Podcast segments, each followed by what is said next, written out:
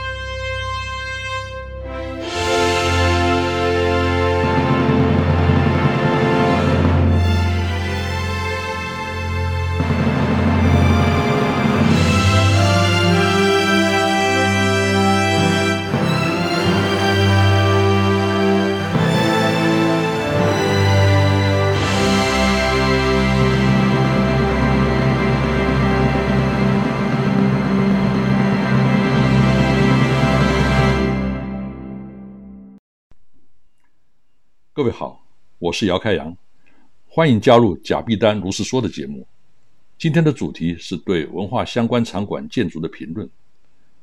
目前文创相关建设的项目，无论是博物馆、剧场或是园区，建筑竞图往往是被放在第一个阶段。但是如果没有先经过主题演绎的过程，评委是根据什么标准来选择？更糟糕的是，所有建筑师都有一套自己的想法。但那个想法呢，并没有经过科学化、制度化的演绎辩证，完全是建筑师个人的主观和偏好。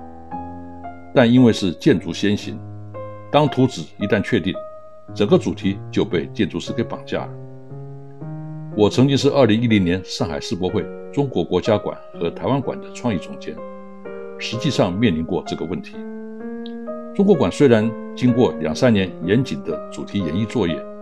但是因为红色斗拱的建筑呢，在更早之前呢就已经确定，所以变成主题演绎的工作呢被建筑所框限，要么倒因为果，根据斗拱的主题去发展，要么呢完全不理会建筑的式样自行发展。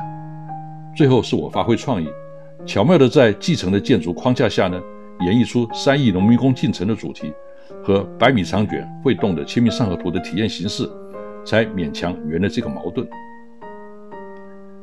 台湾馆也有类似的状况。当台湾在最后一刻决定要参加上海世博会的时候呢，我已经在世博局工作了快两年，了解中国馆的规划，所以十分担心台湾因为和大陆文化同源呢而形成重复。偏偏台湾馆也是建筑先行，并且在主题还没有确定之前呢，就先决定了天灯的建筑造型，这就完全应验了我的担忧。因为天灯并非台湾的原创，而是中国的孔明灯。台湾馆又紧邻面积大二十五倍的中国馆旁，这不就成了小中国馆？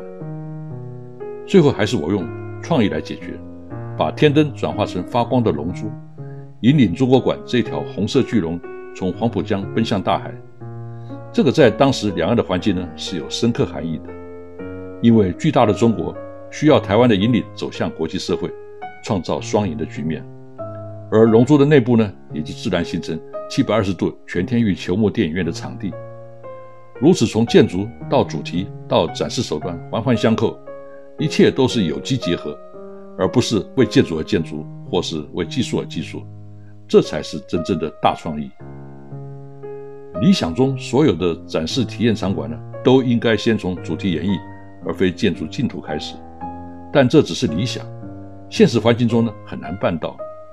尤其在台湾的公部门呢，完全没有这种概念，就变成建筑师绑架一切，包括并非其专业的主题论述。建筑师当然会对他所提出的设计图纸呢有一套说辞，但那是没有经过充分辩证的。譬如以自己的认知强加在地方人士对家乡的情感之上，有一些论述甚至是倒因为果的。我承认我是共犯结构，因为我曾经帮美国某大建筑师事务所。参加北京奥运主场馆的净图呢，写过论述，但那是他们已经先完成设计之后才来找我写的，也就是我们常说的“先射箭再画靶。接下来我要谈到建筑设计和场馆使用机能之间的关系，这又是另外一个问题。很多建筑师呢都很 ego，以为自己天纵英才，什么都懂。但是展示体验场馆的使用机能呢，的确不是建筑师的专业，也跟他们的想象不同，更和建筑的流派无关。使用机能是很实际的，对业主来说呢，不合用就是不合用，没有那么多理论。而且呢，建筑师的想法越多，越不合用。比如，大部分建筑师呢都喜欢把博物馆或美术馆设计成玻璃帷幕的穿透感。从建筑美学的角度呢，这毋庸置疑。但是对展示来说呢，就是一场灾难。首先，艺术品在创作的时候呢，都已经假设是在正常的光线条件下来观赏。如果展场是透明落地玻璃窗，阳光从早到晚不同，色温也不同，随着季节呢，连角度都不一样。说好听是让作品有变化，但这绝对不是艺术家想要的。何况阳光的紫外线呢，还会破坏艺术品。所以现代的美术馆呢，都用人工光照明。既然是人工光，就得遮蔽阳光。加上现代的博物馆呢，大量运用多媒体投影，更需要遮光。结果是花了大钱建造的玻璃建筑呢，再花更多的钱把它遮蔽起来，真是既浪费又折腾。明知如此，为什么不一开始就设计成一个封闭的建筑呢？其实建筑师也很喜欢把博物馆的建筑呢造型弄得奇奇怪怪的。从建筑师创作欲望的角度呢，这也是可以理解的。但这对展示呢，又是一场灾难。以纽约古根汉由建筑大师 Frank Wright 设计著名的螺旋楼梯展场为例，观众站立的地面呢是斜的，请问画作是要挂正的还是斜的？这又和艺术家创作时候想象的观赏环境不同了。归根究底，美术馆到底是为了艺术作品的展示而存在？还是满足建筑师个人的创作欲望而存在？这个问题的答案呢，虽然很明显，但是在台湾的公部门到现在还是搞不清楚，否则就不会一切文化场馆都是建筑净土先行。建筑师把博物馆建筑的造型弄得奇奇怪怪，还会带来其他的灾难，比如倾斜的屋顶，造成在搬运艺术品的时候呢，堆高机的的司机呢无法察觉空间高度的变化，结果把艺术品给撞坏了。其次，机灵空间呢也造成空调的死角，让有些较高的展厅呢因为过热而难以布展。南洋博物馆呢就有这样的问题。此外呢，奇怪的建筑外形呢还会造成清洗上的困难，让毕尔包的古根汉博物馆呢难以负荷。造型奇怪的建筑，如果是因为机能的需要，那么有些不方便呢还可以忍受。比如台湾馆的那颗球，里面是七百二十度全天域球幕电影院，球的造型就有存在的合理性。但是许多建筑上的球呢，只是为造型而造型，完全没有机能，就成为无用建筑。像士林的台北表演艺术中心，库哈斯设计的那颗球，我本来以为是能够产生沉浸式体验的球幕剧场，结果竟然只是观众席，这个有必要吗？那颗球造成台北表演艺术中心的建筑成本大增，还因此差一点变成了烂尾楼工程。只不过为了让观众席变成弧形。它的 CP 值也未免太差了。台湾的地方政府喜欢找国际建筑大师设计，却不知道游戏规则，最后常常不欢而散，甚至打越洋官司。而且大师的设计呢，往往表示困难的技术工法和昂贵的建筑材料。如果没有这个家底呢，最好就不要自找麻烦。像台中国家歌剧院找伊东丰雄设计，但核发的建造成本单价呢，却和公寓差不多，造成五次流标。结果呢是理想很丰满，现实很骨感。看过的人自有评价了，我就不多说了。我当然知道，地方政府的首长找国际著名建筑师来，不仅仅是为了场馆的原始使用目的，还为了宣传。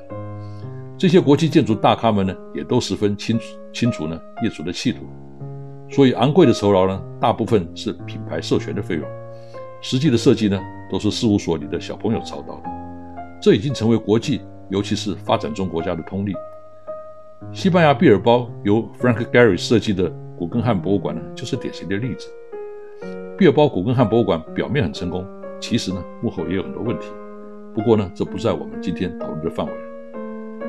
建筑师这个行业呢，很重视品牌效应，大师们的个人呢就是品牌形象。业主捧钞票上门，不见得是了解大师云里来雾里去的设计理念，只不过是图个人名人效应而已。而你以为找大师的事务所设计图纸送审一定是大师签证，那你就错了。大部分都是由底下的建筑师签章，因为根据建筑法规，签章的建筑师要负完全的责任。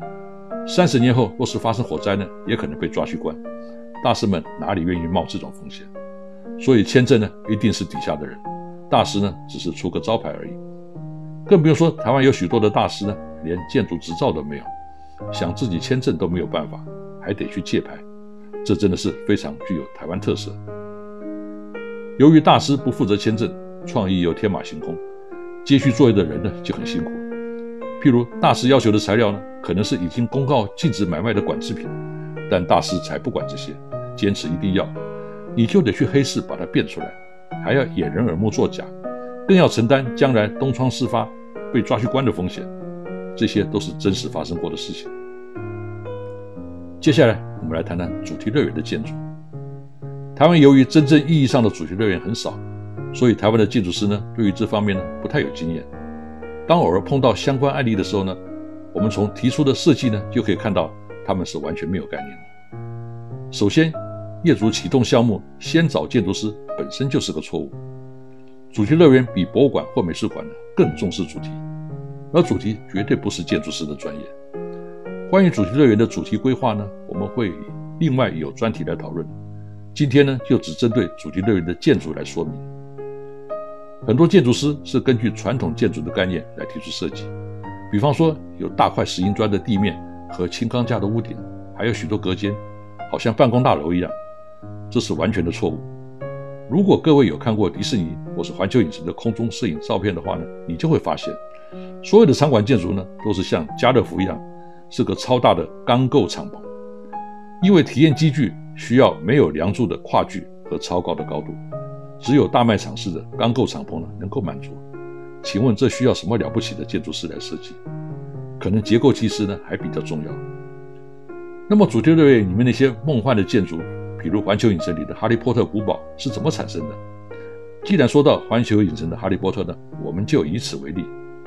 当游客顺着缓坡往上走，看到远方山头上的古堡，接着从古堡的底层进入馆内，经过漫长幽暗的通道，体验各种我们称为 pre-show 的过程之后呢，游客来到以过山车加机械背带动座椅的 main show 区。